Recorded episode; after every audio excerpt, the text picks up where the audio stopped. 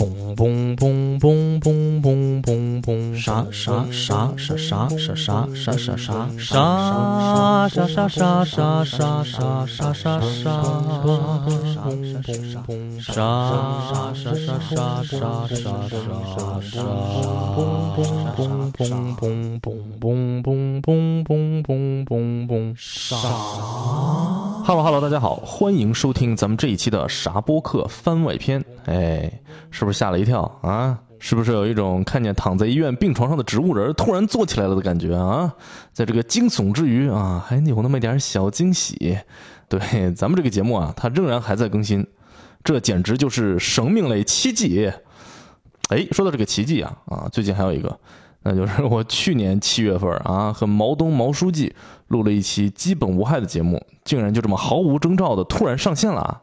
隔了这么大半年啊，当时聊了啥都已经有点记不清了。我呢自己都是怀着这个忐忑的心情啊，这个从头到尾听了一遍，哎，好像还行啊，是吧？没有太丢脸啊，我呢也还可以继续在这个世界上存活下去。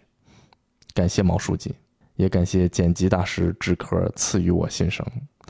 正好说到这儿呢，我也顺便啊欢迎一下从基本无害一步而来的各位新听众、新朋友。同时呢，也祝贺大家啊！你们迟迟等不来更新的这个播客节目呀，嘿，它又多了一个。嗯，这期节目呢，又是一个跑去串台的番外篇。对啊，自己的这个正片节目没时间做，我就只好化身成为一名羞羞答答的通告艺人，在播客界的边缘溜溜达达啊，并且恬不知耻的到处去拜托其他主播啊给做剪辑，从而达到我自己不劳而获的险恶目的。啊，这次咱们串台的这个播客呢，叫做“无人在意 ”，Nobody cares。嗯，你听听啥播客？串台 Nobody cares。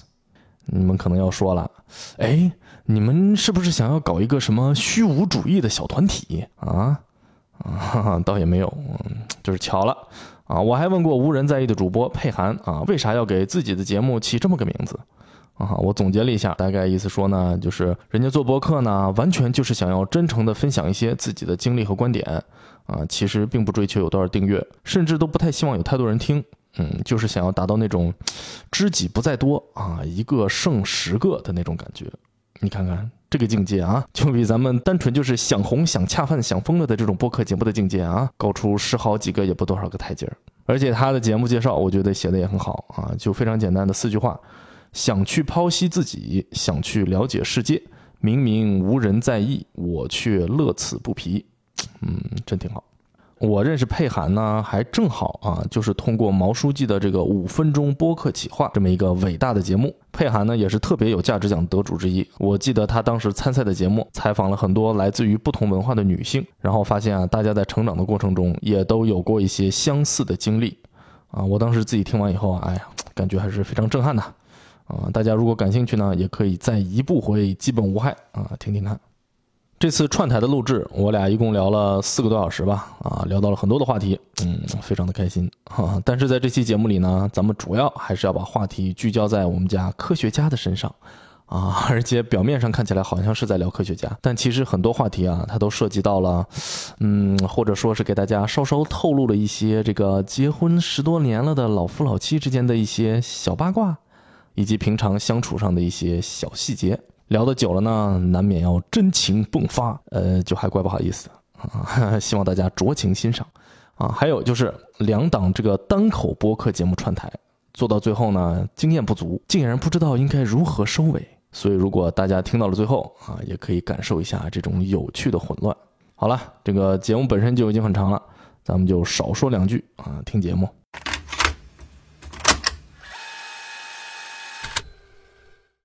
哇，终于见到了！Hello，Hello，哎呀，真不容易。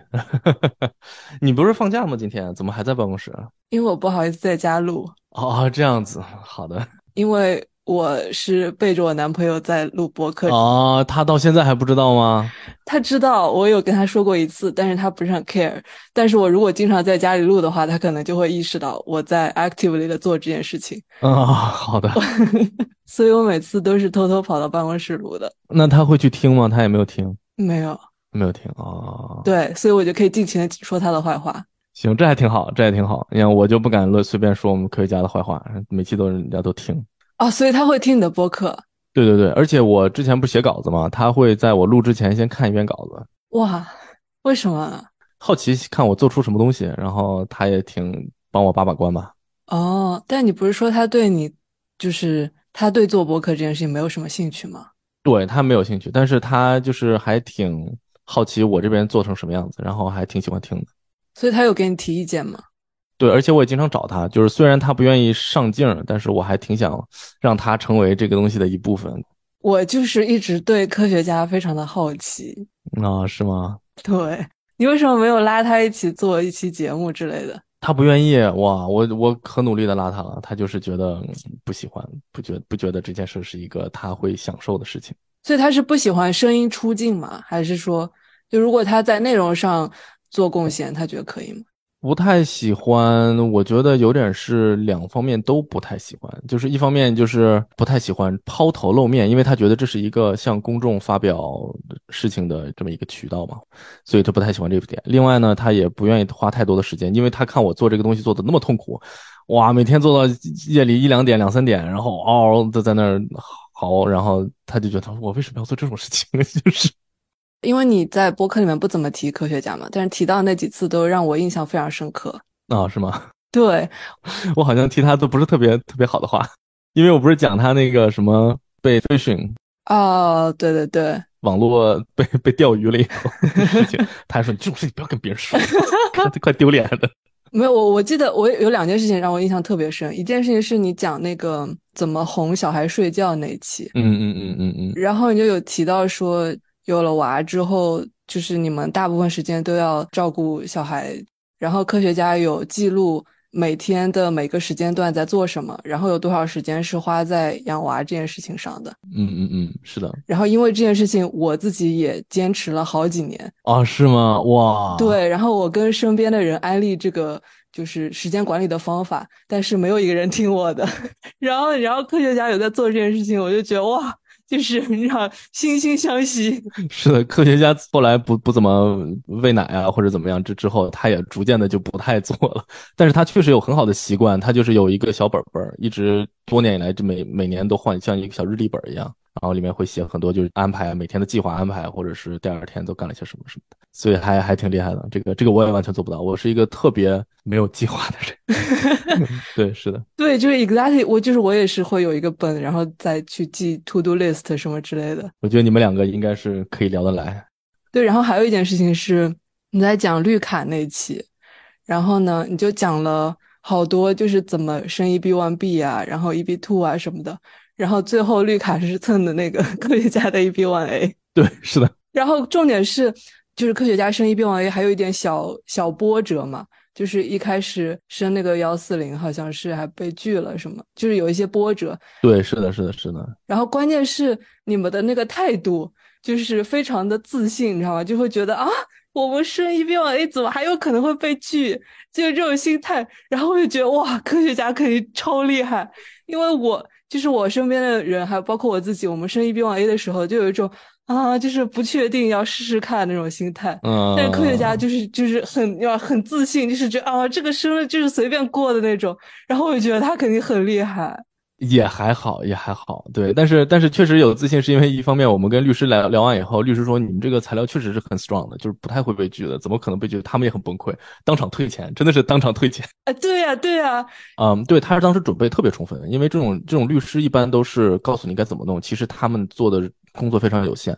然后科学家当时各种发大量的邮件去联系所有业内的这些这些比较厉害的人来给自己背书，然后比如说所有引用过他文章的这些教授实验室什么，他都发邮件过去，然后对方也非常 nice 去回复你什么的，所以他做了极其严谨的 大量的工作，就觉得准备的这么好，不可能被拒啊，这就所有的材料都非常完备。啊，结果但是就是运气不好，遇到了一个比较比较严格的人。那个人就是那个律师就说，就这个人使得你也看，就是他这最最近的 case 全都是被拒，全都是拒绝拒绝拒绝拒绝，没有没有通过的。你就是不管你咋样都行，就是你倒霉遇到这人了就不行。但是好在最后一切都是的，是的，一切都解决了。而且如果我不，我当时如果我不选择蹭他的那个的话，我其实比他可能还更早一点通过。哦，是吗？因为我那个当时要等五年嘛，对。然后我觉得五年时间太久了，这他这个的话几个月就出来了，对，结果正好赶上川普，然后把所有的东西全部拉平，然后你要重新去约，每一个人都要去，以前都不需要面试，现在每一个申请者都要去面试，就时间拉的特别特别长，然后最后反而基本上同时过的，最后是哦这样子的，哦，所以他那个也拖了很久是吗？拖了很久很久很久，对对对，本来可能就两三个月就过了，如果没有这个川普的这一些新政策啊什么的，结果就因为这个事情拖了好久，拖了好几年也是，哎呀，这是一个不堪回首的往事。哎，所以你们在那段时间有想过就是长期回国吗？好像没有太怎么想过。一方面，我觉得主要是科学家的这个专业吧，我觉得生物专业可能在国内、国外的发展潜力比较大，包括这边的生物技术公司比较多，然后呃各种基因疗法方面的这些东西，因为它是主要是主攻基因方面的这种研究，所以他现在在一个专门做基因疗法研究的一个公司。在国内的话，这样的机会比较少。他是在一个研究机构吗？还是说不是，现在是一个公司，就是一个药厂。呃，怎么说呢？就 biopharmaceutical，所以他是要就是自己做实验的吗？还是说他是做一些他是要自己做实验。他现在是属于为什么叫科学家呢？他现在叫做老科学家 （senior scientist），所以老科学家。嗯，对，所以他这他的 job title。其实你要说真正咱们的所谓的科学家的这个定义是一个非常高的一个水准，你必须得到。钱学森啊，这种科学家，你平常说我是科学家，别人是你还好意思管自己叫科学家，但是在美国这边，他就是一个 job title，那就是叫科学家 scientist。对对对，所以我老就是开玩笑说他叫管他叫科学家。对，所以他现在仍然是需要底下也有一有有小小年轻帮他，然后主要是安排实验、做实验，然后去设计实验，做这些事情。就是他们主要的工作的怎么说 KPI 是什么？是要发论文吗？还是说？也没有，就是怎么说呢？把这个药的进程继续推进，因为他们现在，比如说现在他们研究一个什么一个药，然后呢，他他们在做基因研究的时候，他就必须要尽可能的把这个进程 不断的推进嘛。你就是能能拿到更好的数据，然后证明更多的东西，然后才能够指指导你下一步的工作。然后如果你是一直原地不前的话，呃，就是止步不前，那你就没办法推进这个药，这个药就永远不可能被研发出来，对吧？所以对于他们来讲，工作压力最大的事情就是数据不好。你你花一个月、两个月时间，花了大量的金钱、人力去做一个实验，做完以后发现跟你想的不一样啊，没法验证你之前的猜测，完全是不对的，那就非常痛苦，那就工作就白搭，就就。但是目前还相对比较顺利吧。对我也不是很了解他们的细节，最近好像反正没怎么骂娘，所以。所以应该还挺顺利的，嗯，回有的时候真的是回家抓头发，就我靠，这个数据，哎，怎么办？这怎么弄？就不知道。哦，他们这个确实，那他们的实验是在就真的人体上实验吗？还是没有？先一开始在小老鼠吧，最早，但是他们现在更更更早期，他们在细胞上面。哦，就是直接就是养细胞做细胞实验。早年间他在学校里的时候做老鼠实验。他当时还把我带到他们实验室去，给我看他怎么给老鼠做手术。我也不知道为什么他要给我看，可能觉得自己手法特别娴熟吧，给我吓得我靠，特别吓人。所以这种实验的那个花费也会很大吗？对对对对，因为你要不同去不同的地方买细胞 samples 啊，你比如说你要治一个什么病，你就得去买那种特殊的病的这种细胞的样本，然后这种都很贵，也都是专门培养出来的。然后你回来以后要不断的养。然后买各种试剂，然后乱七八糟的，就是，而且生物这个东西据说就是特别烧钱，一不小心大几千美元就不见了，就很吓人。而且他们的这些什么设备啊什么的也都非常的昂贵。所以他们的方定是哪里来的？是公司，就是公司是哪来的呢？还是有政府支持呢？你知道吗？这个我还不太清楚，但是是有一些也是像投资一样融资达到的一些钱，你像 bio bio bio pharmaceutical 很多都也是跟 startup 似的。这样的，哎，所以他有想过要待在学术圈，或者是去医院工作之类的吗？一开始我们聊过，医院工作太辛苦了，他也不是很想去啊。美国的医院也辛苦嘛？我以为美国的医生都很闲的。一样一样辛苦，也很辛苦，是吗？可辛苦了，也一样辛苦，也得熬夜，也得就是换班倒班。哦，真的吗？对对对，都是这样的。啊，我以为我以为美国医生跟国内的医生已经就是好很多了，而且好很多。我以为他们不用加班什么的。呃，不会不会，你必须得二十四小时有人，所以你的这个你的这个作息是嗯完全紊乱的，这肯定是任何地方都一样。哦，这样的，对，另外特别的贵，你要读医学院，前期的投入非常非常高，直到你真正做了医生以后，那都五六年、七八年以后了，然后才能啊有一些稳更好一点的收入吧。不知道，聊到了不太熟悉的话题，这个我下回查一查，能不能做一期节目。我现在我现在脑子里面每次就是，哎，下次查一查，做一期节目，就是口头禅，现在就是。然后 对，然后另外就是他之前想说留学校做 faculty 的话，他也觉得不太适合自己，就是性格上不太适合做这些事情，因为你做 faculty 的话，你得不断的去拉资金，去搜手，然后去去想办法做写各种 grant 什么的。他觉得，哎呀，这个自己也不是特别喜欢这些类型的工作。哦，但是他对研究事情也很有很有兴趣，他就目前的打算就是先留在这个研究的一线，然后再看之后的发展。所以他们也是有，就是如果说之后想要回学术圈，可能也是有可能的，是吗？是有可能的，但是不太容易了。哦，嗯，对对对，因为为什么呢？因为你进了公司以后，你就不发 paper 了，他们没有，就是他们完全不能发 paper 吗？还是说，不就怎么说呢？呃，他们就不需要发 paper。如果一直不发 paper 的话，确实可能回学术圈会困难一些。你你之前说你最近在找工作吗？呃，对对对，是的，我最近在找工作。为啥呢？现在的工作不满意？你现在的工作最不满意的就是待遇不好，因为我们现在是一个很小的公司嘛。我当时我是这个是我当时最早在这个公司，就是那两个人的公司，后来发展到五六个人。就是那个印度老板。对对对，最近又衰退了，衰退到三三四个人这种，因为就是因为疫情期间就是效益不好，呃，最近呢又是因为各种原因嘛，我这已经有大半年一年多的时间，在一天只工作四天。然后拿百分之八十的工资，就是是一个减薪的这么个状态。尤其我们家现在这个经济状况就已经有点入不敷出了，每天月光，所以我就不得不去换一个工作，然后正儿八经开始做点建筑方面的事情。所以，所以你跟科学家的收入有很大的差距吗？有非常大、非常大的差距。即使在换，即使在之前那家公司。对。啊，那你有觉得有就是有任何的压力吗？有压力啊，但是我觉得。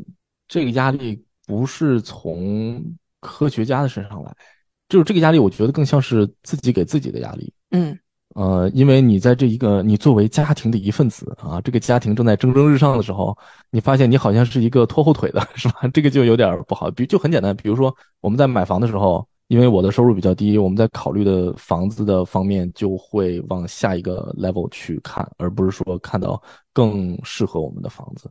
那你在这种时候，你就觉得哇，压力很大，觉得还是应该努力多赚点钱，为这个家庭成为这个家庭合格的一份子。哦，就是当你们经济上有压力的时候，你就会觉得是自己的问题。对，是比较是是会这样的。我是想问一个假设性的问题，可能但是这个假设性的问题可能不成立。嗯嗯，就是如果你们没有这方面的考虑的话，没有生活上的压力的话，你还会觉得赚钱比科学家少这件事情，你还会觉得有压力吗？完全没有压力，完全没有压力，我可开心了，完全没有压力，我觉得特别好。说实话，如果不用买房的话，我可能继续做博客，可能还会做个一两年。对，因为你也知道，做博客是一个入不敷出、只只出不入的工作，是吧？对，完全是完全是任性。对，所以所以就没有压力，而且科学家也很支持我做这方面乱七八糟的尝试。对不起，我是真的好奇啊，我不是要榨汁或者怎么样。嗯嗯嗯。我是真的好奇，就是科学家在他在某一方面比你厉害这件事情，你是完全不介意是吗？对啊，为为什么要介意呢？他厉害不是很好吗？就是我一定要找一个不厉害的话，这个也不对。对，就就挺好的，我觉得很好。为什么介意呢？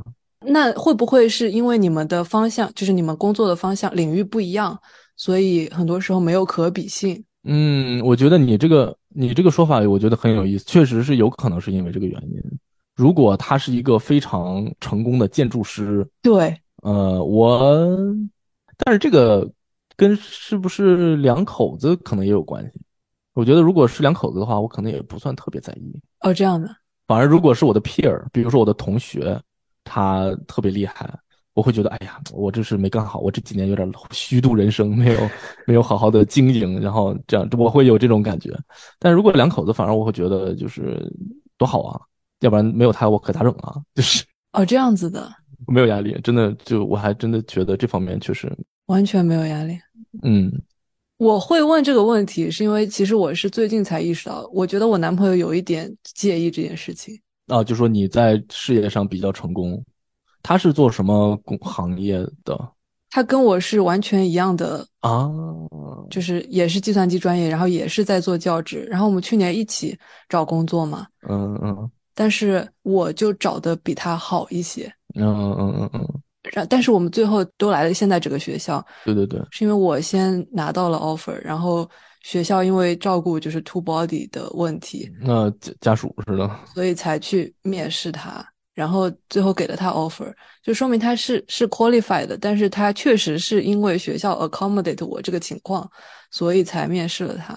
所以他就觉得有一点不开心，是吗？还是怎么样？就是我觉得他是可以，他他其实是可以接受这件事情，但是他就是如果可以选，是我来 accommodate 他，还是他来 accommodate 我，他可能会更 prefer，他可能更希望是另外一种情况。I see，但是另一方面，他又会他又会觉得，如果是他来 accommodate 我的话，那对我自己会有更大的压力，他又不希望给我那么大的压力，所以二者取其轻的话，他可能会觉得我们现在这种情况是更好的，因为他对自己有更大自信，我对自己有更多自我怀疑，什么什么之类的。嗯，那不蛮好的吗？蛮好，很很 considerate。对，但是问题是，就是 fundamentally 他还是会觉得说，啊，我知道你的意思，嗯、你知道，但我觉得这个东西不一定是因为性别，你觉得是因为性别？我觉得不可能跟性别没有关系，这就是人和人 partner 之间可能也会比吧，就是所有人都会比吧？你觉得是跟性别有关吗？啊，这样的吗？我不知道，是这样。就比如说，我当时之所以从纽约搬到波士顿，也是因为就是科学家在这边的发展更好嘛。我在纽，我我肯定是在纽约发展更好，因为纽约恨不得有两三百家建筑公司我可以挑，但是波士顿就非常有限。但是当时因为就是科学家这边发展更好，然后就是怎么说呢？赚钱的目前来看是他这边情况比较比较好嘛，所以我当时也没有觉得有任何压力，就搬到波士顿就搬过来了，然后从那边辞职，从这边再找再找工作。哦，这样的，对，我也相当于就是你刚刚说的这种情况，就是因为科学家的原因，我才搬到了波士顿。我心里好像完全没有说，嗯，这个是不是显得我自己很没面子？不会有哎，有可能领域不同，这个我也不知道。不不不，这个有一点区别啊。我反而觉得说，因为你你因为科学家而搬到波士顿这件事情，你有没有觉得是自我的牺牲呢？不会觉得呀，不会觉得，我觉得是新生的开始。哎呀，搬到了一个新的城市，还挺兴奋的，就是这种感觉。可是你是牺牲了自己有可能在纽约更好的发展机会啊。嗯，也是也不是，因为我觉得我可能在哪儿发展的应该都还好。呃，我确实其实唯一的不开心是因为我好喜欢纽约的这个城市，就是哦，因为我在那边住了很久嘛，就觉得这些好的东西确实是一时半会儿不会再体验了，包括所有的这些繁华的这种 城市街道，以及所有的这些城市规划方面、建筑方面的这些好看的东西。呃，就是你在纽约的话，你作为一个建筑系学生，你在纽约是天堂一样的，你就到处去看吧，各种各样的东西就随便去看。你走着走着，哇，这是一个什么东西？从来没有见过，这是一个非常好的体验。但是波士顿就不会有这样的体验，因为它是一个相对规模更小，或者说相对年龄更老的一个城市，就是活力没有那么强。这是我唯一觉得，哎，有一点就是怀念纽约的感觉。但是我后来一看，纽约的房我也买不起啊，我在纽约没有办法进行家庭的生活，没有办法进行家庭的延续。我一个我连 daycare 都交不起，纽约 daycare 比这边贵好多好多。所以说，所以我现在觉得波士顿好好啊，就是安静开心。哦，这样子。时间长了也习惯了。对，当时确实有觉得，哎呀，从纽约搬走还挺不挺舍不得的。但是作为说我是不是在这个事业上牺牲了，我倒真的还没觉得。所以你从来没有过这种感觉？呃，我想一想，好像是没有这种感觉，应该是没有。对，那你会介意其他人怎么想吗？就是比如说你们的亲戚啊，什么好朋友之类的。好朋友可能不会那个，还好还好，对对还好，大家也没有会怎么说，可能都比较得体啊，没有人说，哎，你是不是因为那个啊，你这这这吃软饭的，没有 没有这样的朋友，这样的朋友我都跟他渐行渐远。嗯，没有，就 没有，对，主要是就是还还还行，没有太多这个方面问题。而且大家也都知道，都是建筑师，朋友都是建筑师，也知道这行啊挣钱也就那么回事儿，在哪儿不是干是吧？对所以，就算科学家是，比如说他也在建筑行业，然后他也很厉害，嗯，就他字特别厉害，然后你也不会觉得有什么压力。我觉得很神奇啊。我可能会觉得，对我可能会觉得，如果是完全相同的专业的话，我可能会有一些觉得为什么我不能够好好的努力努力，是吧？也让自己的专业更上个台阶的这种 这种困惑。哦，这样的。但是我我不知道，我可能我是一个比较 lay back 的人，我不是很愿意比。这个也是科学家特别不理解我的一个事情，就是我从小到大就是不跟别人比，我找到了一条不跟别人比也能存活的道路。不知道是怎么回事，就是从小到大别人比我考得好，然后啊，好吧，科学家也是，科学家小时候就是那种，你今天比我考高两分，我我下个星下次考试我我得弄死你，就是恨不得那种，你知道吗？哎呀，真的，哎呀，科学家就是跟我好像呀，哎呀，真的是这样。然后甚至到了那种就是呃高中时候的那种考试上面的死对头，到现在都觉得说起来都很不开心，就是这种，记到现在。我完全没有，我就是快乐的学习，考考第五名，OK 啊，考挺好。考第二十名，好吧，那再考呗。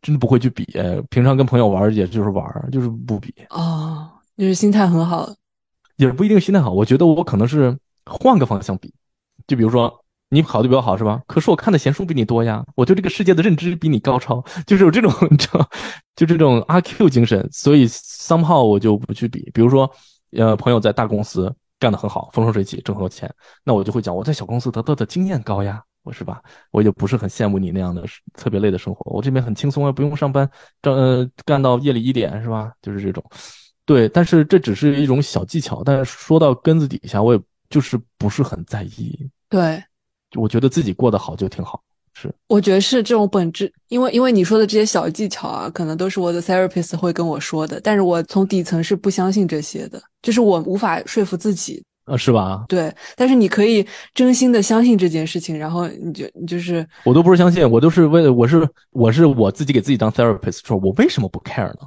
是不是因为我有这些小技巧？我是不是应该更更 care 一点儿？就是我觉得就是人就是就是不一样。Built differently，对，就是每个人就是不一样，就是我就很羡慕，就是心态很好的朋友。哎，是的，我还我也是，我有我认识比我心态更好的人，对，但是我也很羡慕他们。让我们继续，呃，我询问一些科学家的问题。好的，好的，没有问题。其实说实话，我更希望他能够自己回答，但是既然他不愿意，我我也可以聊一聊，对，对我对他的粗浅的认识。所以他会。觉得平衡家庭和工作有什么困难吗？呃，我觉得现在特别困难，因为他休产假嘛，就是没有工作，只有家庭，就是现在天平是一个垂直的状态，其实没有办法平衡，所以他现在就是在家就可舒服了，就是睡觉、带娃、喂奶、睡觉，就是可好了。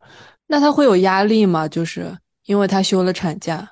还好还好，因为他的这个在公司的位置相对比较稳定，不太会有人能够取代他啊，所以呢，他也不会觉得啊，有是不是怎么样？嗯，但是他也不不会想去说把产假休太久，比如说休四五个月、六个月，不会想这样。也就是说三四个月，可能身体好了、恢复了就可以回去。我觉得一方面也是因为怎么说呢？如果在没有小孩之前，就是我两个人我们俩的时候，也谈不到什么家庭工作的平衡，是吧？你就是。所有的家庭最后就归由在孩子身上，就是你自己两个人的时候，我想加班就加班呗，你自己在家吃个饭，我等等我晚上回来无所谓，都都可以。然后不需要加班的，最近咱们出去看电影，怎么玩都行。有有小孩的话，就是最最简单的，就是你得幼儿园下班之前得给接回来嘛。所以呢，上工作的时候压力就是我得在四点半五点之前把活全干完。或者我早上需要怎么早点去啊？这就可能就是唯唯一需要平衡的吧。另外，另外我们比较幸运，就是一直有爸妈给提供非常给力的帮助。呃，小特点刚出生的时候是那姥姥姥爷在嘛，然后本来说是半年半年跟我爸妈换，对，结果呢就疫情咔就给卡那儿了，哪儿也去不了，结果就待在待了两年。所以小特点是相当于。在姥姥姥爷手里带到两岁，然后姥姥姥爷才回国，然后他才上幼儿园。哦，这样的。对对对对对，我以为是你们俩自己带的呢。我们俩自己是从呃不到两岁的时候带到现在三岁半左右，哦，我们俩自己带了一年多，之前是有姥姥姥姥姥爷帮忙啊、所以你就看我的播客更新速频率就是，那那那姥姥姥爷走了，嗯下来了，现在更不动了，就完全更不动。所以当时他们有就是小特点有送 daycare 吗？还是说一直没有，一直在家？在姥姥姥爷快走的时候，就临走之前两三个月给他送去，然后让他适应一下，让确确保他没问题。然后他们回国以后呢，他就继续一直在那边待。哦，现在现在可高兴了，每天高高兴兴跑着去上幼儿园，跟小朋友们玩的可高兴了。他每天是几个小时在幼儿园啊？早上八点到晚上五点，晚上六点哦，那还挺好的。就很很好，否则要不然你还得雇个保姆啊，或者是去送一些别的 program 什么的，对，就就还挺好的。这个，所以所以这方面压力主要是来自于孩子吧。然后平常我自从疫情开始以后，我就在家工作，相对比较自由。如果突然需要去接，我也可以去接。然后平常自己在家做饭什么的，他们回来争取我能把饭差不多做个差不多，然后回来能吃什么。所以相相对来讲，平衡的还可以，我感觉就是不用不会出现焦头烂额啊，不行，我现在要去上班，但是这边搞不定的这种情况也不太会有。嗯，因为一方面一一直有爸妈帮助，然后我这边相对 schedule 比较自由。但是等我换了工作以后，可能这些问题会 重新出现一下。所以科学家的工作，他的时间自由吗？呃，他相对比较自由，但是呢，他怎么说呢？他的时间介于自由和不自由之间。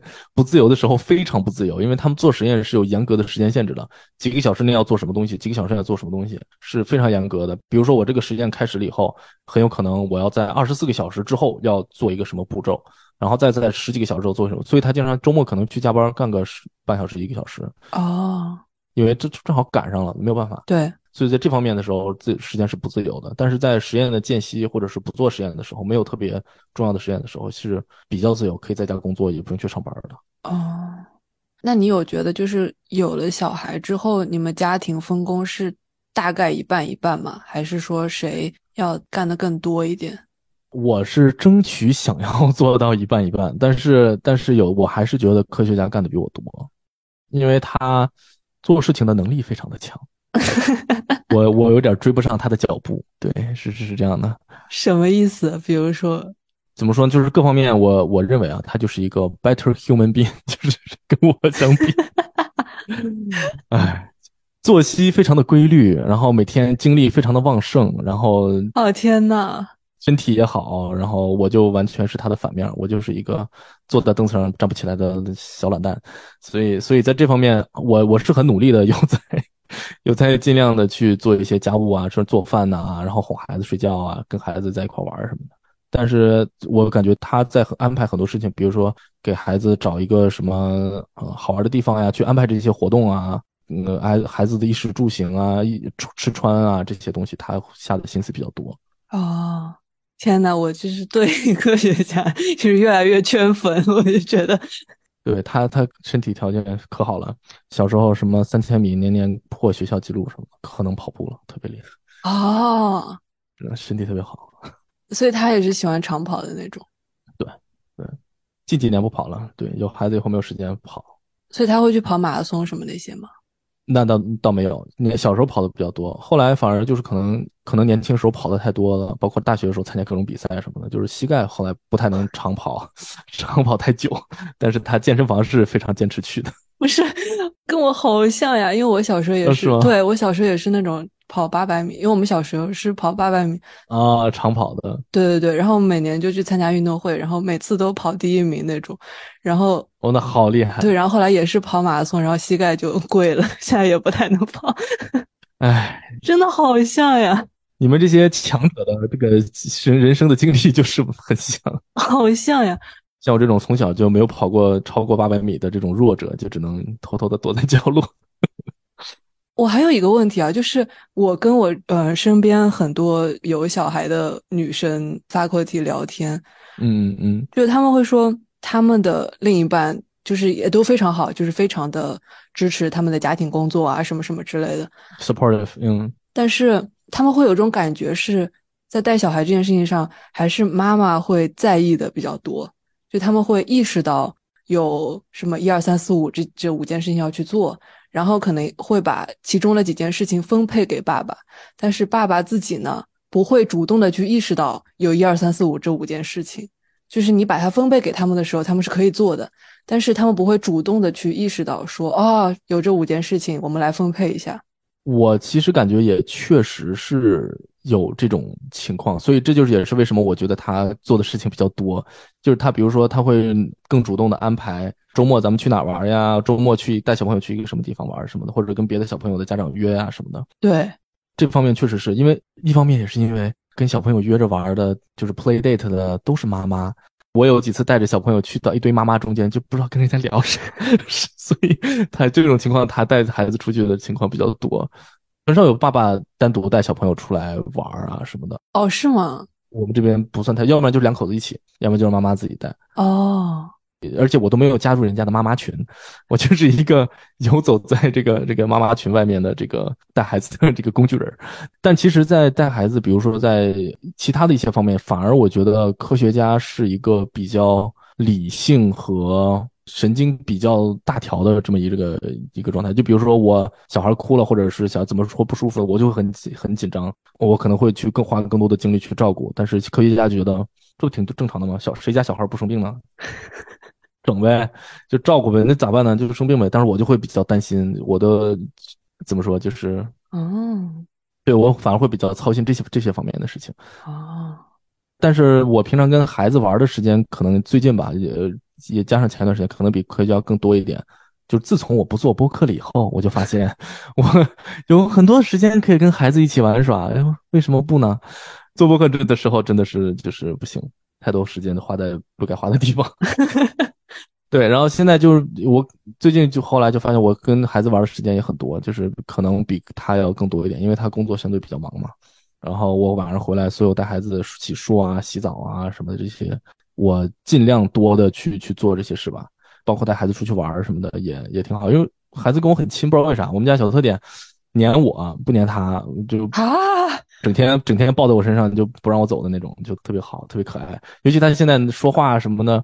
越来有个大人样了，嗯，就特别特别有趣，嗯，然后跟他们在一块玩，我就特别开心，然后最近就陪他玩玩的比较多。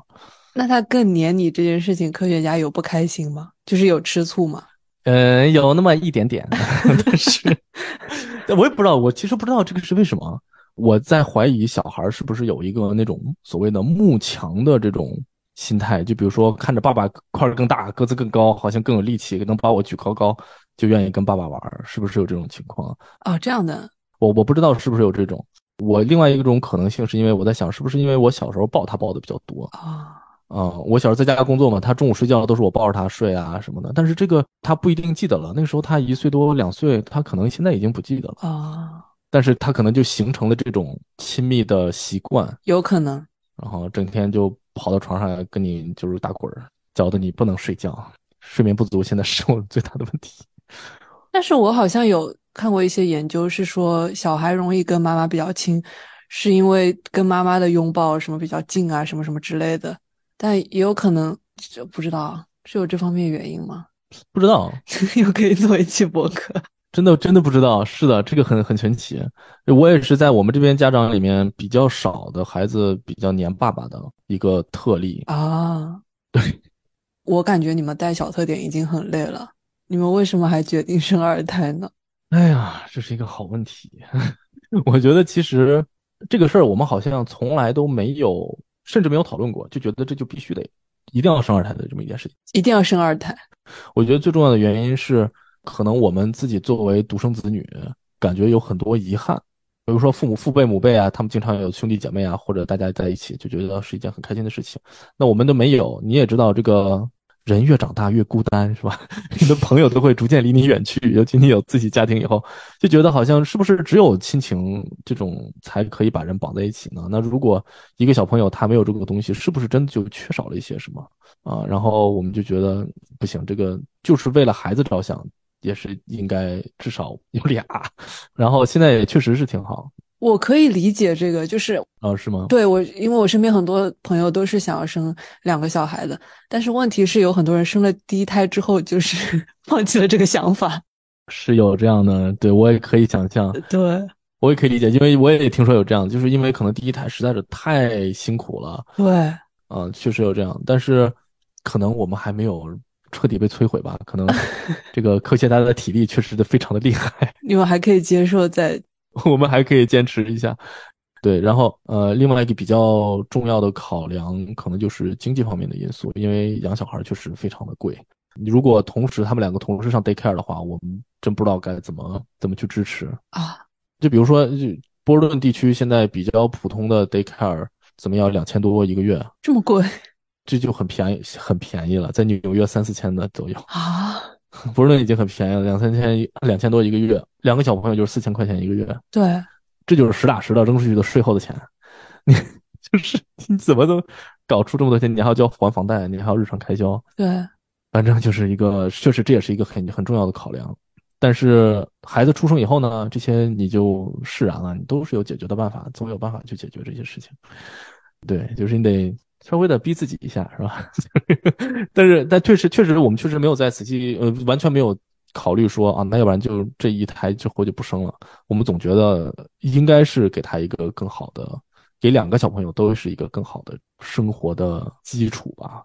而且自从小妹妹出生以后，小特点还挺高兴的，每天跑那儿，妹妹妹妹妹妹，就每天想要跟妹妹在一起。昨天晚上睡觉之前跟我说，想一直跟妹妹在一起，然后说将来等妹妹长大会说话了，我们要睡觉前要一起聊天什么，哇，就感觉他已经开始计划呃美好生活了，是吧？就是是一个很开心的一件事情对他来讲，对，所以所以你们有给小特点做心理建设吗？因为有一些小朋友可能不是会觉得，就就分了分走了他的，好像没有哎，小特点特别开朗，在这方面他就超级开心。有可能是因为幼儿园的其他小朋友都有弟弟妹妹，哦，他也看到有弟弟妹妹，对，有很有可能是这个原因。自从怀上妹妹以后，他就每天跟幼儿园里面人吹牛，我马上就有妹妹，我的小妹妹可漂亮了。然后说我的妹妹还有还有一分钟就要出来了，那个时候才怀孕三个月，恨 不对 每天给人吹。然后幼儿园老师也很崩溃，说到底出来没有啊？什么时候出来呀、所以他三个月就知道是妹妹。对对对对，我们当时就是啊，不是三个月，三四个月吧，差不多。我以为他自己就是期待是一个妹妹，然后就是没有，他知道，他知道，哦，跟他讲了，他从头到尾都都知道这个事情，就还心态很健康。哦，所以科学家他在生二胎之前有有一个就是你知道 timeline，觉得自己比如说到了三十五岁之前一定要把小孩生了，还是之类的吗？生一胎的时候有这个状态，生小特点的时候有这个考虑吧，主要是觉得医生也是推荐，说是你三十五岁之后呢，就会有各种各样的呃所谓的 complications 吧，总之就是更复杂了。对，就是在这个怎么说统计学的这个层面上，就是三十五岁以后的女性生孩子会相对复杂一些。对，但是之后二胎的时候跟岁数没关了，主要是担心跟小特点两个人的年龄差的太多的话，两个小孩会玩不到一起去。你比如说，如果差个四五岁，这个小朋友还刚刚会说话，那个小朋友已经上小学，有他自己的朋友圈，这两个孩子之间的关系会有一些微妙的不同。为为什么二胎的时候他就没有这个年龄的焦虑呢？你已经过了三十五岁了，不重要。啊，不是，可是就算过了三十五岁，他也是会，那也是越年龄越大会越那什么的，对啊，但是感觉好像三十五岁是个坎儿吧，啊就觉得过了以后就没有那么在意年龄这件事。啊，而且科学家身体还是身体条件还是比较好，也不觉得会累啊或者怎么样。就是而且第一胎生的也比较顺利，啊，嗯，而且据说第二胎会比第一胎生的更顺利，事实也确实是如此，哦，这样的吗？就就非常顺利。对，这个将来可以做期节目好好聊一下。美国生孩子还是一个挺神奇的体验。对，然后后来就主要是在考虑两个孩子之间年龄差的问题。哦，这样子的。我以为，因为我一直有这个焦虑是，如果我想要生两个小孩的话，两个小孩都要在三十五岁之前生完，否则的话，就超过三十五岁，他的那个 risk 会不一定，嗯，嗯，其其实现在也不算特别那什么。如如果说 risk 的话，可能反而是，比如说也有很多人选择冻卵之类的，这样的话可能，但是确实也是 就很麻烦的一件事情，嗯，嗯，对，而且我也听说一些非常吓人的故事。啊，是吗？啊，对，就是比如说三十岁的时候冻进去，然后到了三十五岁，或者是比较大的年纪要取出来的时候，发现一个卵子都不能用，就是有听过那些，啊，嗯，有听过一些，哇，这太太可怕了。对，就很恐怖。但是那个可能肯定是极少数的 case 啊，但是对，但是我觉得因只因为这个而而有压力，我也可以理解。但是从我们这次的这些体验来讲，可能不太有必要。为什么这么说呢？就是现在这个科学真的很发达，它从头到尾都是一个非常严格的监控状态。它一开始就各种做基因筛选，说你这个胚胎小朋友是不是有这种呃有可能有遗传病的这种概率啊什么的，这些都是可以提前测出来的。哦，所以它很早期就可以测是吗？对对对，很早期怀孕很早期就可以测。哦，如果有非常严重的这种基因方面的病的话，你是可以选择流产。哦，这样子的。对，这是一方面。另外一方面就是在整个怀孕的过程中，啊，没事要去做产检，他会进行各种各样的测量，看这小朋友这身体是否健康，是不是有这种 Down syndrome 的这种概率，然后怎么怎样，是整个是一个非常给我感觉是安全感很强，就是有任何问题可以随时给医生打电话，随时进行检查，包括在生产的过程中也是非常专业的人在帮你护理啊什么的，整个过程非常安心。不像过去感觉生孩子就是过一道关，就算现在这种情况下，我有时候甚至觉得生孩子真的是过一道关，真的很可怕。整个这个过程是一个，但是在整个非常专业的团队的这种对你的支持下，心理压力小很多，而且出现问题的概率也小很多，就还挺让人放心的。所以你们是专门找了一个比较专业的 OB/GYN，还是说随便找了一个，还是说你觉得 General 都很好？也不是，就是。就是一个比较好的医院嘛，就是你要选一个相对好一点的医院，那是肯定的。哦，对，但是也就是一个公立正常的普通的医院。哦，这样子。对，那你觉得如果超过三十五岁再生第一胎也是 OK 的吗？还是说你觉得第一胎还是要？我觉得可能没有什么太大问题啊。这样的，我觉得问题不大。对，因为你整个过程中都是被非常好的 monitor。当然，我不是医生啊，我是一个父亲的角度。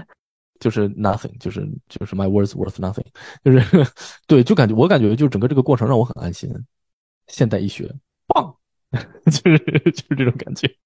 那你们当时决定生一胎的那个时间点是你们都觉得准备好了，还是就是说年纪到了之类的，还是说都有？哎呀，生小孩这个事儿，我觉得就是永远也准备不好，你永远不可能有一天说我准备好了，我要生一个孩子。对呀，exactly。这不可能的，就是赶鸭子上架，就是不行。咱们得生个孩子，咱们先做好计划，然后，然后心理上慢慢再建设，就是这样的一个状态。我到现在也没有准备好，我觉得小特点都满地跑了，我觉得世界这个生活很不现实。所以你们当时有计划，就是说我们今年就是要生？对对对对对对对对啊，是非常计划好的。对，因为在做计划的时候，你就会想嘛，说，哎呀，那我这个工作是不是在上升期啊？是不是今年要找工作呀？什么？对啊，你越想的多。你这个计划永远也不可能定得下来，生小孩就是没有最好的时机和计划好的这种人生。唉，是的，甚至在生的过程中，你就觉得好像怀胎九个月、十个月，在小孩子出现之前，我这么长时间准备，我他的所有的尿布啊什么这些都可以准备的很好，在小床什么，最后所有的东西都是在最后那两周准准备的。你就是你这这 人是没有办法接受这个现实的，就是你就觉得啊。肚子已经这么大了啊，没关系吧？现在也不着急生啊，再等一等。然后就医生说，any moment now，你现在马上就要那什么，你赶紧准备好。然后我们赶紧跑宜家买家具，买所有的这些东西，最后两周全部搞定，然后咔生出来了啊，是一个非常难以让人就是接受现实的一个过程。嗯，哎呀，我这是哎，那你们当时是怎么决定的？当时就觉得就拍板说不行，今年一定要生。呃，对，这个就是科学家的人格魅力进行的决定。对，哦，科学家就是拍板做决定。对，因为我我是就是一个比较 lay back，怎么都行的一个人，而且我我是属于那种就是你想三十五岁开始做播客，这是一个多么不成熟的决定，这就显示了我的心理年龄其实只有五岁，就是就就这么一个人，所以所以基本上就是服从安排。科学家这方面确实安排的比较好，对，对我们的人生规划。那你知道他当时是怎么想的吗？所以他当时是工作比较稳定了嘛？还有一一方面是我们整个工作呀、生活都比较稳定。那个时候买了第一套房嘛，就感觉这一一时半会儿不需要搬家了啊，然后觉得是一个好时机。两个人的工作也都正好是在一个比较稳定的阶段。然后生完以后就疫情开始了，然后就各种什么辞职换岗，哎，这些都是没有办法预料到的，包括家长来不了啊什么的，这些都没办法预料。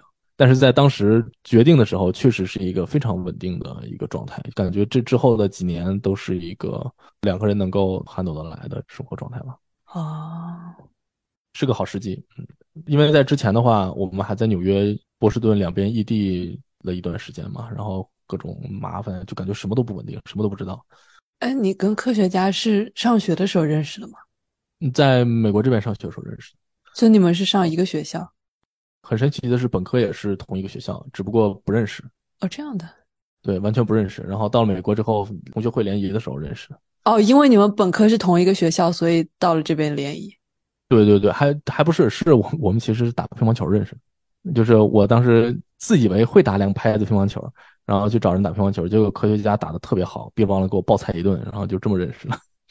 啊，说哇，还打这么好的女生真的很少见。然后后来才又过了好久之后才开始慢慢的熟起来。所以他是当时在读 PhD，对，他在读 PhD，我在那边读硕士。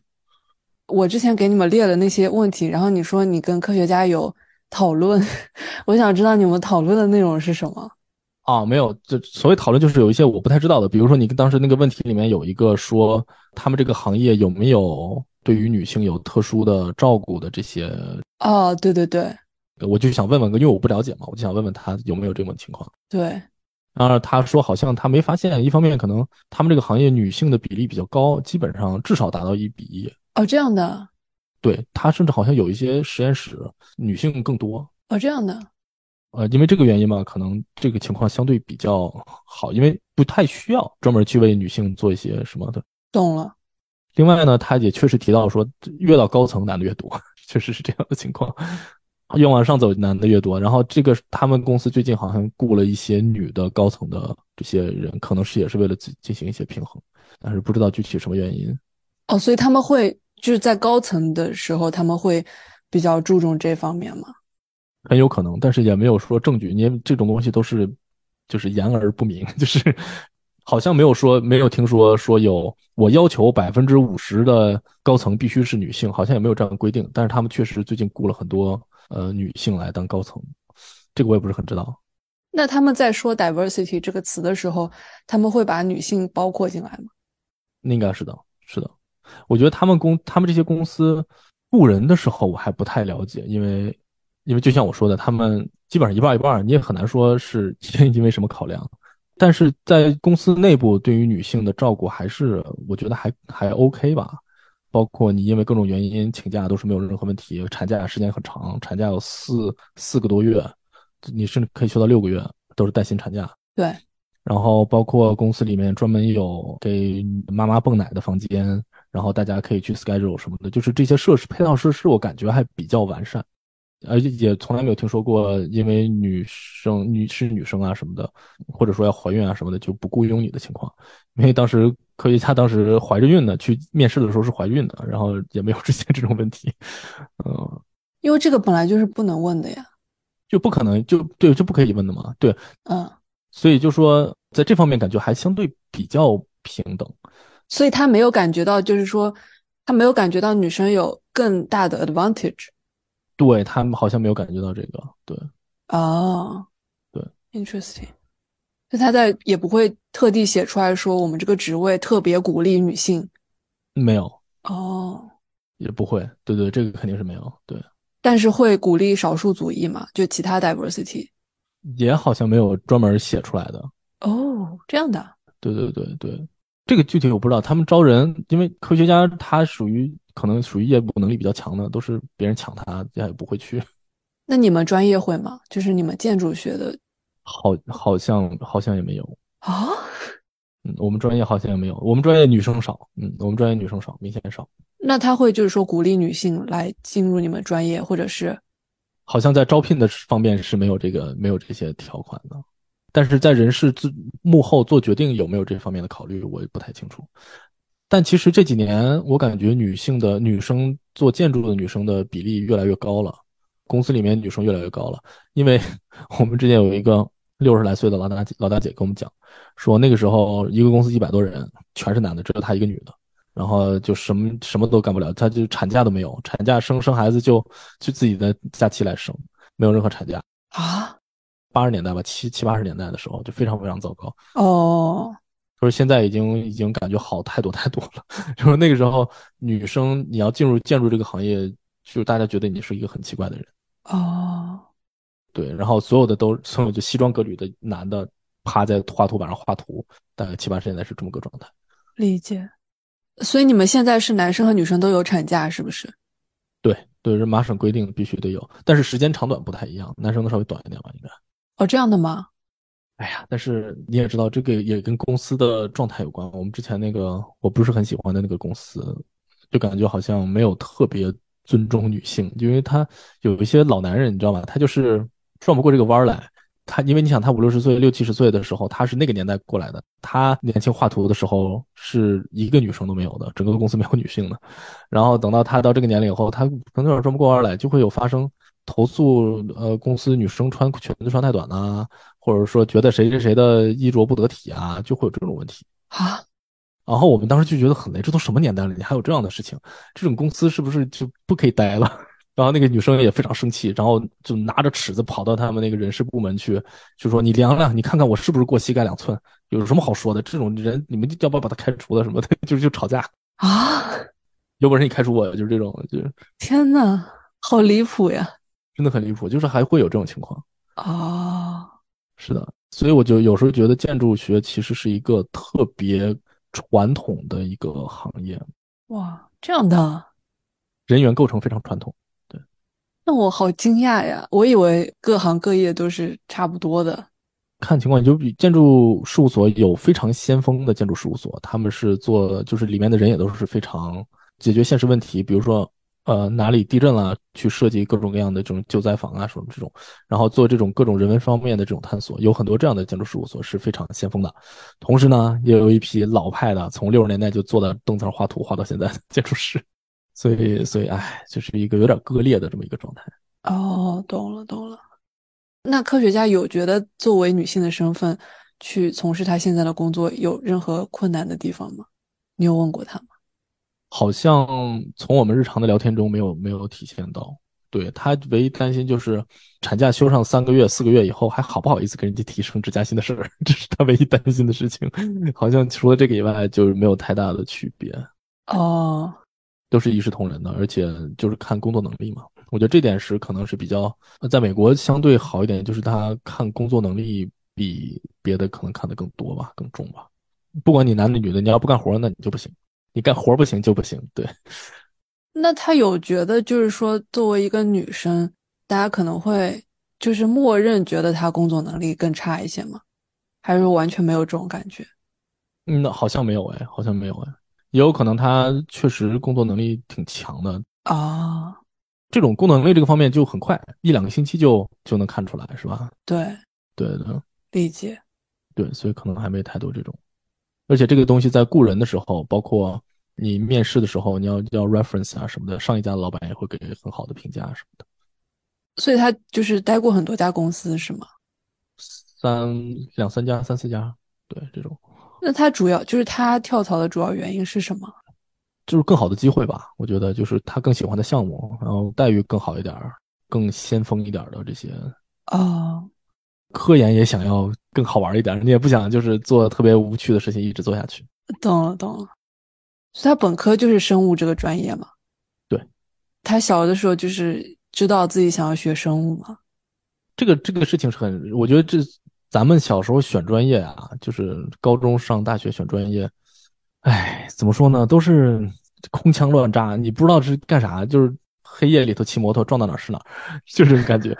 你可能对这个专业的了解只是非常的凤毛麟角。比如说我选专业，我就觉得啊，建筑学很酷啊、有很多什么画画呀、什么摄影啊这种东西都是我喜欢的，那么我就选建筑学。其实没有考虑说将来就业呀、什么这些东西都没有考虑到，包括这个专业我是否自己真的喜欢，我也不太清楚。科学家他们当时好像是因为他们整个学校有一个大好好多届的一个省状元超级无敌大学姐学了生物，然后呢，所有底下这一届的人就觉得我就应该学生物，就有这种感觉，你知道吗？啊，你知道吗？就是那种，哎，有一个有个超人是学什么了？学生物了，那那我们普通人是不是应该学生物呢？就有这种感觉。哦，对，所以他从小也一直喜欢生物，也一直因为呢，你你有了这个想法以后，就会去更多的去关注嘛，然后就觉得生物就真的挺好的。然后上大学以后也很喜欢，所以他一直都是学生物的。对，好厉害。就是我很好奇啊，就是你们俩是就专业完全不一样嘛？那你们会有共同话题吗？就是会不会觉得就是很难找到共同话题？也不会，我们找到共同话题还挺挺好的。没事就聊一聊，唠一唠，是乱七八糟的东西都可以聊。而且我还对他的专业很感兴趣，他经常跟我们讲他们做什么东西，我觉得很厉害。然后我也经常给他们说，给他说一说我们在干啥，他也觉得挺有意思的。互相之间做的东西都还有点意思吧，不是特别无聊的事情。那你们决定结婚，有没有某一个时刻让你们觉得啊，对方就是对的那个人，然后你们就决定结婚了？如果有的话呢，倒不是说决定结婚，我只是觉得就是，哎呀，这个真的很好，就是就是我们刚在一块没多久，大概半年一年的时候吧，然后有一次我就生病，生很很重的病，然后包括当时不知道为什么，就不知道吃了啥，反正就过敏很严重，然后整个身上全都就肿了，然后又加上什么 flu 啊什么的，就完全起不了床，就整个是一个瘫痪的状态。当时我俩还异地呢，我在纽约，他在费城。嗯。他就实验室请了一个多星期的假，就跑过来就是照顾我，照顾了一个多星期啊。然后那个时候就觉得哇，真的是非常的感激，然后 照顾的可好了，就是无微不至。然后当时还得去了好几次急诊室，因为那时候就越来越严重。我就记得特别印象特别深的是吃不了东西嘛，就没有胃口。后来他就给我做那个疙瘩汤啊，东北的一种，就是我俩都是有点东北，他本身就是东北人，我是我们家也有东北的。然后我当时一边吃一边就觉得哇，这个东西我可以吃它一辈子，就吃吧，就是太好了，就是觉得这就是遇到了对的人的感觉，哇，非常开心的。哎呀，这个是不是说的有点尴尬了？这个 怪不好意思的啊。所以你们是那个时候？呃，对对对，那个时候我是觉得就是觉得啊，就非常非常好。然后后来又过了几年，然后就结婚。哇，哦，这样子的。嗯，那你有没有就是特别欣赏科学家身上的地方？就太多了，我刚刚说的所有的都是就是好，就特别好，我也不知道该怎么说。嗯，我觉得他怎么说呢？挑一个吧，就是觉得他最厉害的就是他独立，就什么事情自己都可以自己搞定啊。他理论上是不需要任何人的帮忙，而且他对他自己的独立是有非常强大的自信，就是没问题，我这事儿能搞定，特别厉害。呃，这个我觉得是他最厉害的一点，就是我非常佩服。很多时候我拿不准，没有信心把一件事情做好的时候，他都是有信心把它弄搞定的，非常能干，就是独立很闯，到哪儿都可以搞定事情，非常厉害。哦，所以你就是特别欣赏他身上这一点。这个这个我是特别欣赏一点，但是另外就是说相处的时候，我觉得比较开心的就是他就是特别直爽开朗，就是直来直去不矫情，就跟你说啥就是啥，就是没有说什么藏着掖着说。有的小姑娘说。嗯，我今天不开心什么的，你得猜我呀？说没有，我就就跟你说，我有啥好好猜的啊？没有必要，就聊聊天嘛，就说说就完了，唠就搞定，就是没有这些，我们互相之间猜心思呀，什么不开心是怎么回事呀？就是这点我觉得很好，我也觉得这样就效率很高，关系也会越处越深，不会因为这种东西有任何的隔膜。不理解咋办？就说嘛，聊聊出来就理解了。对，所以这这个我觉得特别好。那你们价值观上会有分歧很大的地方吗？呃，人生观上就还好，价值观上呢，这几年受我影响，他也就是越来越就更加没有分歧了，互相影响吧。我觉得就慢慢的达到一个平衡。但是科学家思考问题永远比我理性，永远比我清晰。我觉得是不知道是不是因为这种科学思维的训练，我呢就比较说事情就比较感性，有一个什么事情比较容易义义愤填膺，容易。开始声音慢慢升高，但科学家就会非常的理性的告诉我，你这个东西是不是这方面没有考虑好，或者说你这个事情是不是有点太抗敌森顶了，就是有很多方面的考虑的问题你没有考虑，那你做这样的判断是不是有点过于仓促，或者是过于的草率？在这种问题下，有的时候你他的你在跟他聊天的时候，你只是想要宣泄一个我对一个什么事情的愤愤慨的看法，但是在跟他聊完以后。有的时候你也是更生气，就觉得这就很难跟他交流。但是你仔细想想，他说就就很有道理啊！你为就是我为什么要被自己的情绪驾驭而去啊，而不是仔细冷静下来去想一想这些事情呢？所以，我这也是为什么我每次写完稿子以后要给他看一下，我想让他看看我这个里面是不是有一些太过于情绪化的，然后导致事实方面非常不准确的这种问题。啊，你们结婚了很多年之后，你们对婚姻的态度有改变吗？我当时看到你这个问题也在想，就是婚姻好像我好像没有特别注意婚姻这个事儿。怎么说？就是俩人过日子，他就是有没有这个婚姻这个东西？我首先不觉得它是一个束缚，我不觉得因为结了婚你就需要做到什么什么什么。我觉得你跟一个人两个人相处，那你本身就应该做的这些事。它不是因为婚姻，对吧？有没有婚姻其实是感觉我其实说实话感觉没有什么呃不同，呃，其次就是我们这么多年从来没有用到过我的结婚证，我好想拿它出来给别人看看，说你看结婚证我们结婚了，从来没有用到过，所以我感觉好像婚姻这个事儿就是对我没有任何生活没有任何影响。那我换个方法问好了，你对就是 long term relationship 就长期的伴侣关系，嗯。你有没有就是对他一开始认识和在一起很多年之后有不一样的想法？就你现在还是觉得你非常认定想要跟这个人过一辈子吗？你还有这种想法？是的，现在仍然是这么想的啊。而且我觉得对我来讲，我不知道科学家怎么想，说不定人家啊，唉，不知道。那个没有，我我是觉得就是。就已经成为了你人生的一部分，你也不会再想。我甚至觉得，就是我跟他是同一个人，有的时候会这样觉得。我在想事情的时候，我会非常本能的在做任何决定或者是什么的时候，会想到这个事情是不是应该跟科学家讨论，或者说我们是不是要一起做这个决定。有的时候，我可以觉得这个是我可以自己做的决定，不会去真正去想，而是就是一个本能的反应。我觉得这个是一个两个人在一起生活很久很久以后。产生的一种所谓的默契，我就不我不觉得默契这个词特别特别好，但是我是觉得是一种，就是变成了你的本能，变成你身体的延伸，就是这种感觉，变成你思维的延伸。然后你们两个在聊天的时候，看个什么东西，或者说在说话的时候，就是非常自然。这个就是我一直就觉得是最好的，就没有再没有办法更好。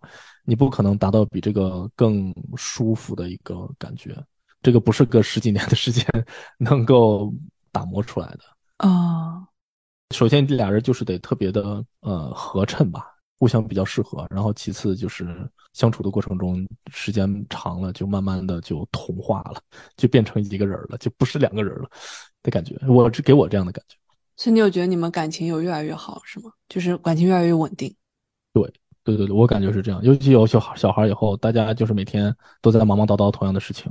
说实话，我感觉好像没有太多太大的矛盾。除了金钱上的压力以外，好像就没有什么其他的矛盾。是的，哦，哇，那感觉很好呀，还还还蛮开心的。我觉得我是一个非常幸运的人。我这两天不是看看纽约客学了一个词儿，叫做所谓的 imposter syndrome，不知道你有没有听过这个词儿？我知道，就是我有时候就会有这种感觉，就是我是不是运气太好了？就是我是不是？都是假的呢？就是这些是不是都是假的？就是为什么我何德何能能过现在这样快乐的生活？其中一很大一部分就是觉得跟科学家的相处是非常 unrealistically 的好，就是舒服舒适。哇！包括包括我就是对这是一方面，对，就是不是有点说太夸张了？这个也没有必要哈，就是他也不一定听，所以没有必要夸的这么狠。就是，对，主要就是觉得就是很很很好。所以你看，我现在就是会想借这种问题。Imposter syndrome，一看，嗯，这个词儿，嗯，好像戳中了我，就是这种。对，你说 imposter syndrome，对啊，对啊，对，有时候就会有这种感觉，就是他现实的生活很不现实，我真的值得这些吗？就是，但是 again，回到我们的问题，就是我觉得现在跟科学家的相处是越来越越舒适，越来越好的。哇，就是 非常羡慕你们的关系。真的吗？哦，非常羡慕。担心，我就担心什么时候突然间这些都不对了。都是骗我的，出门瘦。嗯，我没有啥别的问题了。好的，对不起，但耽误了咱们两个人这么长的时间，我我也是有点话痨。没有没有，有点话痨，我说话有点多。我问题太多了。啊，没有。嗯，总之还是聊得很开心，是吧？咱们是不是要大概说一个什么开始结尾似的，什么之类的？就比如说，欢迎大家收听。无人在意，哎对你为什么起这个名字呢？我就是不希望人听见。啊，这样的，那我是不是不应该在我的节目里面 promote 你？呃，exactly，请不要。那怎么办？那我这放节目里面，肯定大家会去听。呃，不会的，没有关系。我觉得你只要不就是不 promote，应该就没有关系。啊，我但是我会对咱们两个到时候肯定是同时发，我发一个在我的里面，你发一个在里面。对，可以。听众朋友们，大家好，欢迎大家收听《无人在意》和傻播客的串台节目。之后我也不知道该咋说了，嗯，好好听吧，挺好听的，嗯。我们要做一个自我介绍吗？还是怎么样？要怎么 就是说？我觉得也可以，也可以稍微做个自我介绍。我觉得也没有关系，也没有关系。我觉得都行，随性一点，然后就把这段咱们剪进去也挺好。但是我想，确实咱们可以说一下，这里要感谢毛东毛书记和基本无害这个节目啊，他真的把我们大家所有人都联系到了一起。对对对，非常感谢毛书记。我觉得是挺好的，毛感谢毛书记，我说你牛逼。毛东牛逼，然后写在天上，我现在天上就能看着，可以，很好，嗯，最后我们的结尾就结在了这里，谢谢毛书记，对，谢谢，谢谢，谢谢王书记，谢谢傻傻生了二胎之后还抽空来跟我录这期播客，没有没有，谢谢佩涵还邀请我来来聊聊关于科学家的话题，挺好的，感谢。嘣嘣嘣嘣嘣嘣嘣！感谢大家收听啥播客。喜欢啥播客的朋友们呢？还有，请您在小宇宙 APP、喜马拉雅 APP 或者任何您其他收听播客的 APP 中踊跃的订阅、癫狂的转发。同时，如果您对我这个播客有什么意见或者建议，或者您有什么想要听到的话题，就请在评论区留言吧。总之，感谢大家的支持，拜拜。嘣嘣嘣嘣嘣嘣嘣！好了啦，不要等了啊！这一期咱们没有彩蛋。